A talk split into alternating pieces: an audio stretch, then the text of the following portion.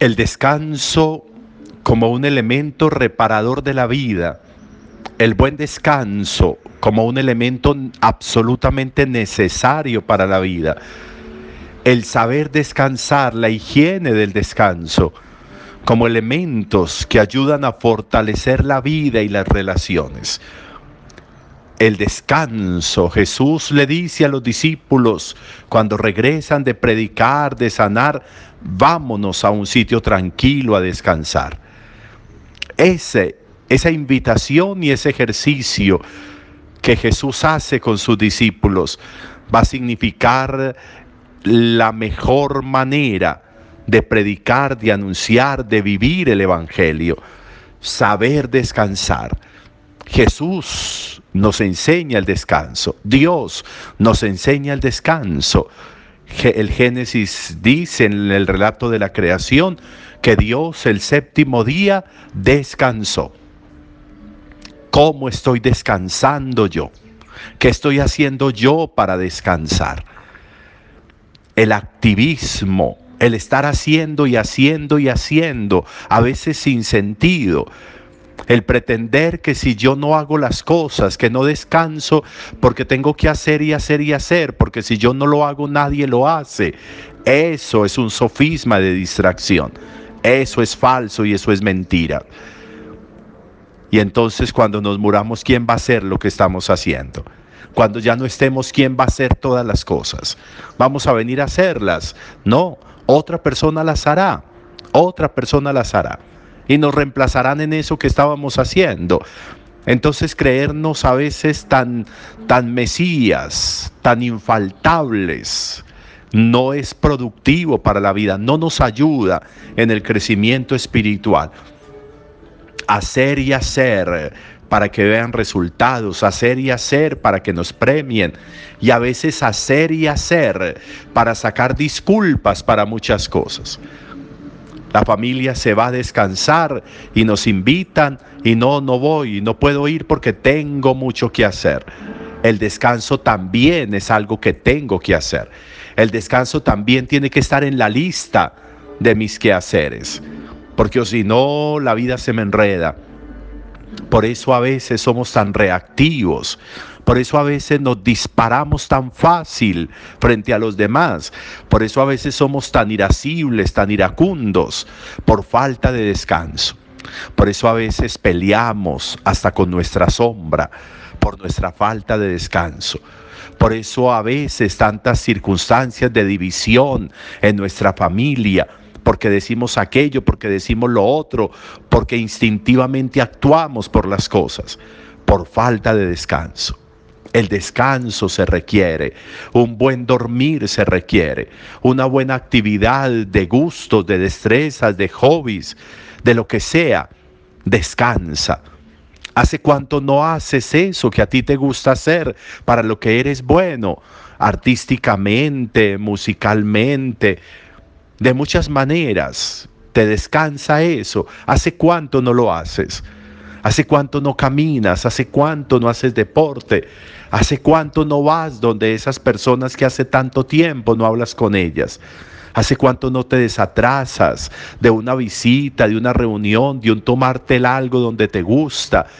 Eso descansa, eso reposa y eso hace que bajen las aguas, que bajen las aguas en la vida para poder caminar y vivir mejor.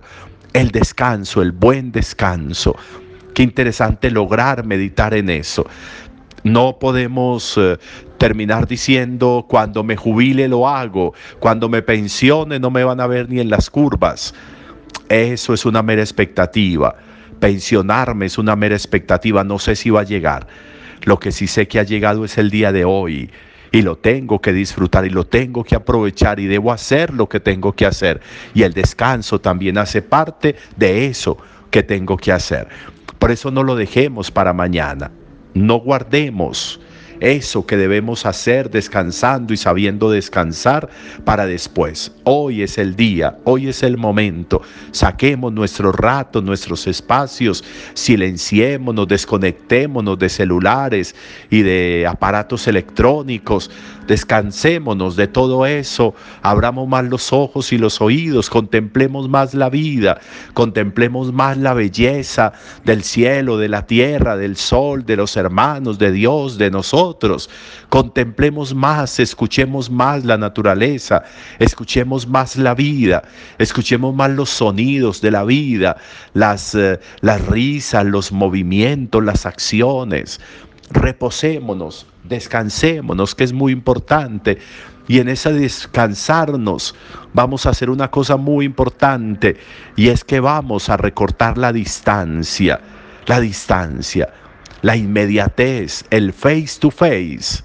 Es muy importante, el rostro con rostro es muy importante. Dios quiso estar tan cerca de nosotros que se hizo hombre en Jesús para estar muy cerquita por eso necesitamos saber descansarnos para saber valorar también la cercanía con los seres.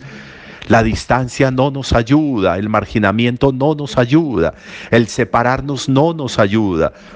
Cuando de las personas que deberíamos estar cerca estamos lejos, es porque algo pasa. Cuando a la persona que deberíamos hablarle, en un sonido adecuado porque está a un metro de nosotros, la estamos gritando como si estuviera a 300 metros. Algo está pasando y eso hay que solucionarlo y eso hay que resolverlo porque las distancias no nos ayudan.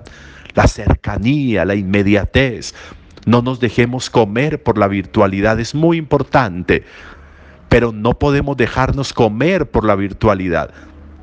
No es posible que en una, que en una casa nos mandemos mensajes para decirle algo al otro, sabiendo que está ahí. Y la inmediatez que y la cercanía que, la cercanía rompe, rompe las dificultades, rompe los tropiezos, rompe las diferencias.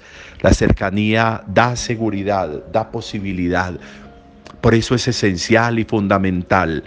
Y también hoy la palabra de Dios nos lo recuerda en el texto del Evangelio, del texto de Pablo, pero también en el texto de, de la primera lectura de Jeremías. Dios quiso estar cerca de nosotros.